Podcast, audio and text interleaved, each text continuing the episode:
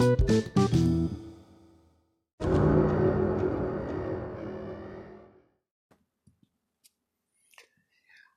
buenas tardes, Dios les bendiga ricamente. Que el amor del Padre, la gracia del Hijo y la comunión y fortaleza del Espíritu Santo sean con cada uno de ustedes y sus seres queridos. Buenas tardes nuevamente, espero que la estén pasando en familia, guardados, ¿verdad? Eh, pedimos, Señor, por los enfermos, por los necesitados y por cada petición, ¿verdad? Que usted tenga en el corazón. Eh, pedimos al Padre al Hijo y al Espíritu Santo que sean restaurando, sanando enfermedades, restaurando vidas y complaciendo y haciendo la voluntad del Padre en cada uno de ustedes, como ustedes han pedido. Oh, gloria a ti, Padre. Así que te adoramos, Padre, te bendecimos y te adoramos en todo momento, Padre. Somos más que bendecidos por este hermoso día que nos dio el Señor. Este es el día que hizo el Señor, sea uno de alegría, de gozo. Aleluya, estamos gozosos porque estamos vivos. A es, el, es la mayor bendición que podemos tener en la mañana. Eh, y sobre todo contar del amor de Dios en nuestras vidas, ¿sabes? Eh, estamos este, bien seguro que Dios nos cuida, nos protege y está al tanto, al cuido de nosotros. Eh, el amor es tan grande, el amor de Dios es tan grande y tan infinito que estaríamos toda una vida hablando de las grandezas de ese amor tan sublime del Dios Padre, del Dios Altísimo. Eh, hay un proverbio africano que dice, si quieres ir rápido, camina solo. Si quieres ir, lejos, camina con otros. Y es que fuimos creados para vivir en relación con otros, para amar, reír y vivir juntos. Sin embargo, hay momentos en nuestra vida, vidas que pueden ser extremadamente solitarios, especialmente si le dimos nuestro corazón a otra persona y ella lo maltrató o ignoró, ¿verdad? Ahora mismo estamos pasando por un proceso que es solitario ¿ah? porque no podemos estar eh, como, como nos gusta a nosotros los caribeños, los latinos, que somos efusivos, que nos gusta abrazarnos, que nos gusta saludarnos con un beso. ¿eh? Pues esas expresiones nosotros las, hemos, este, tenemos que inhibirnos de ellas, tenemos que, que, ponerle un stop, ¿verdad? Por las situaciones. Eh, ¿A cuántos le ha pasado esto de, pues, de que le hemos dado el corazón a alguien y ella lo haya lastimado, maltratado? Eh, ¿O es que solamente soy yo el que, el que ha pasado por esto? Me imagino que no. Anyway, yo creo que a todos nos ha pasado esto en alguna ocasión que nos han, eh, digamos, destrozado, que nos han herido nuestro corazón. Y esto de perder un amor nos hiere y nos duele profundamente cuando estamos así. Anhelamos que alguien se lleve nuestro dolor, que suavice nuestras heridas y nos brinde esperanza a menudo esto que anhelamos no se nos da, y en ese intento por encontrar el amor nos entregamos a otros una y otra vez solo para salir más lastimados en cada ocasión. ¿Verdad? Muchas veces nos dejamos eh, llevar por lo que nuestro corazón, nuestras emociones dictan, ¿verdad? Eh, de estar solo y podemos llegar a, a una decisión errónea que, que, hiera otra vez nuestro corazón. Hay una, hay una respuesta eh, al sufrimiento de perder el amor y los sueños destrozados. Esta esperanza viene a través de Cristo, el Hijo de Dios.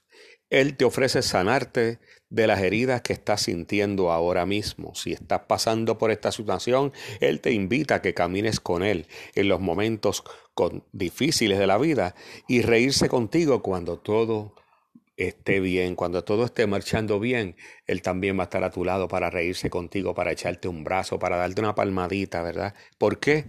Porque Jesucristo entiende que vivimos en un mundo dañado. Él sabe que estás cargando ese dolor de relaciones rotas y de sueños hechos pedazos.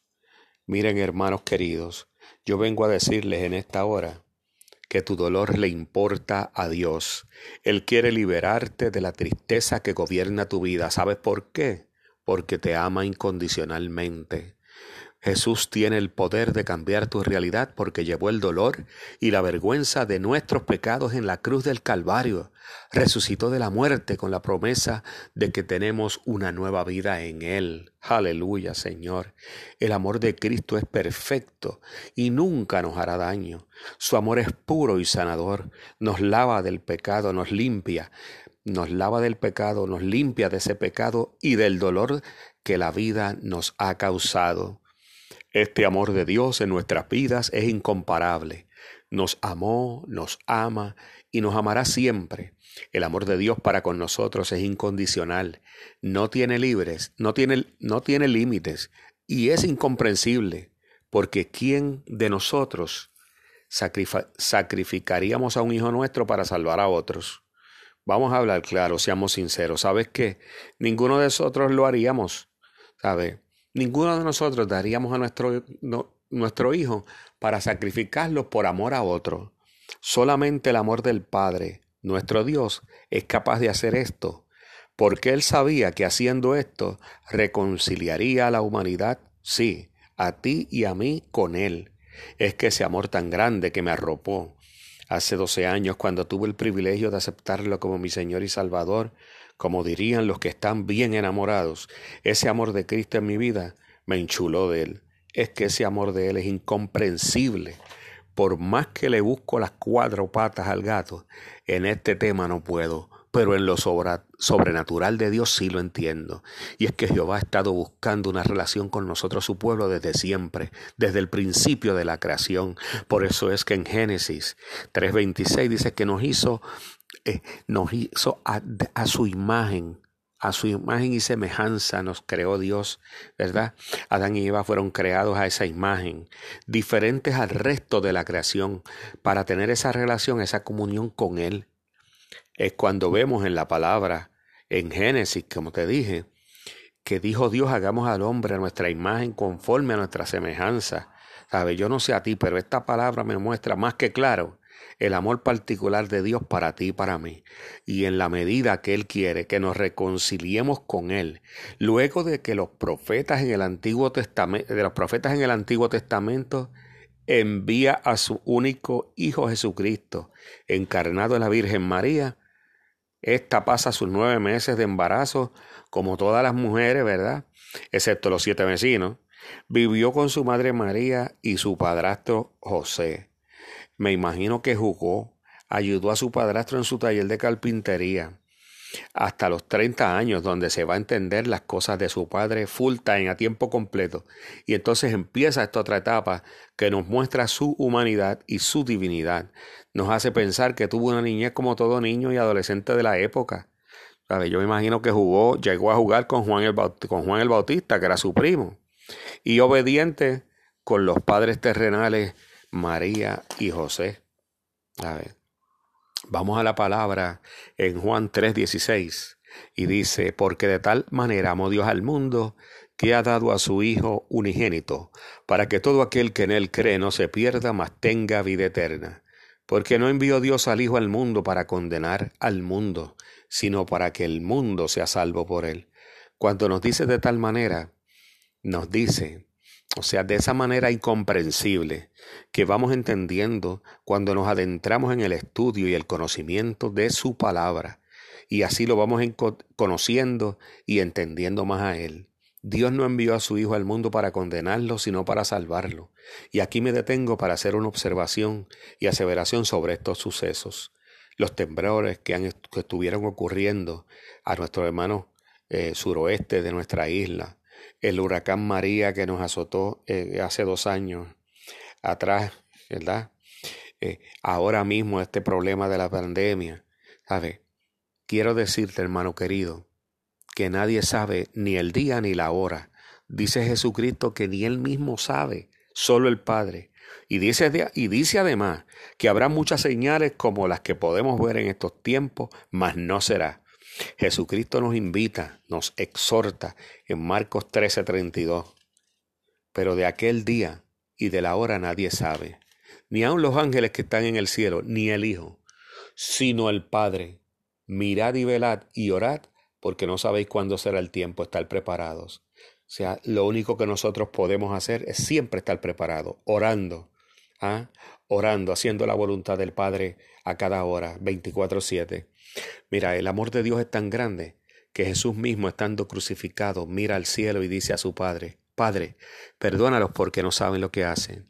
Es ese amor tan grande que nos hace llevar este Evangelio, esta palabra del amor de Dios, para que más personas la acepten como su Señor y como su Salvador.